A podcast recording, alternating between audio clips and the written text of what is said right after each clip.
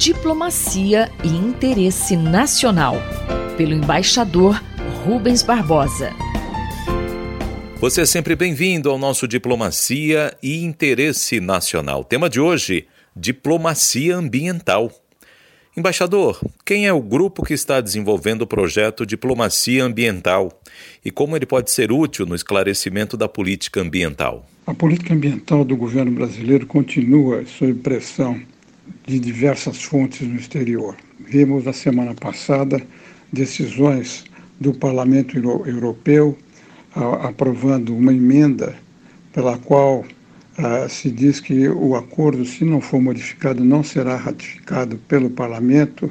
Vimos projeto de leis apresentados no Parlamento da, do Reino Unido para tornar ilegal para as grandes empresas o uso de compra de commodities que apresentem risco florestal e outros parlamentos na Europa continuam a colocar restrições a produtos brasileiros.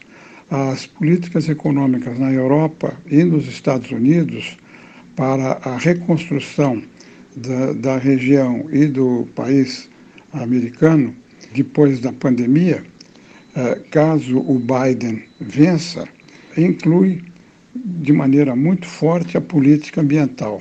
Assim, é importante que nós examinemos maneiras de evitar que essa pressão externa e essas medidas prometidas possam ah, acarretar prejuízo para os interesses econômicos e financeiros e comerciais brasileiros.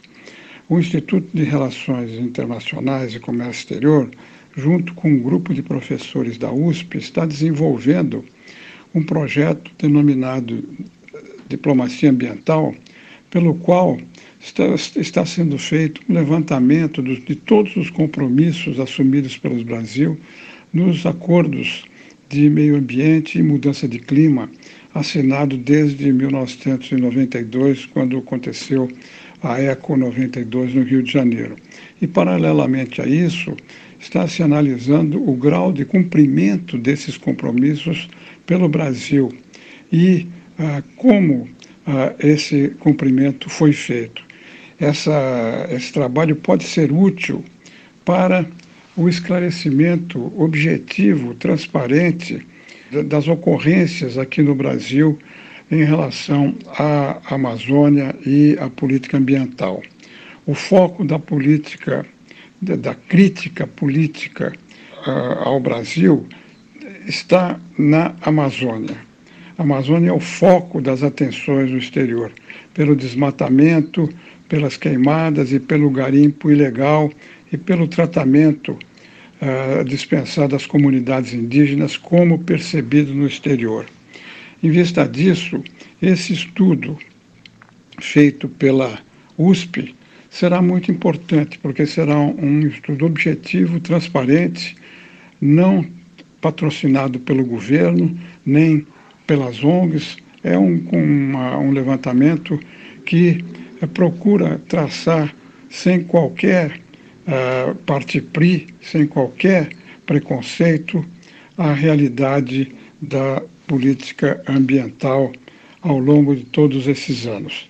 Isso é muito importante porque o Brasil, em algum momento, o governo brasileiro, em algum momento, vai ter que se dobrar ao pragmatismo e reconhecer que, se não houver uma mudança na posição política em relação à política ambiental e em relação à Amazônia, as consequências virão. Não se trata de uma campanha movida no exterior contra o Brasil, mas uma reação no exterior ao que está acontecendo aqui no Brasil, já que a política ambiental é um tema global, interessa a todos. E o Brasil precisa recuperar a sua credibilidade para defender esses interesses concretos. Sair da posição defensiva e apresentar medidas concretas para combater uh, as medidas ilegais que estão ocorrendo na Amazônia vai ser um passo muito importante. A criação do Conselho da Amazônia foi um passo na direção correta, para restabelecer o fundo amazônico da, da Noruega e da Alemanha e para tomar outras medidas com foco no meio ambiente e na proteção do Amazonas. Eu sou Mário Santi e conversei com o embaixador Rubens Barbosa. Diplomacia e interesse nacional, pelo embaixador Rubens Barbosa.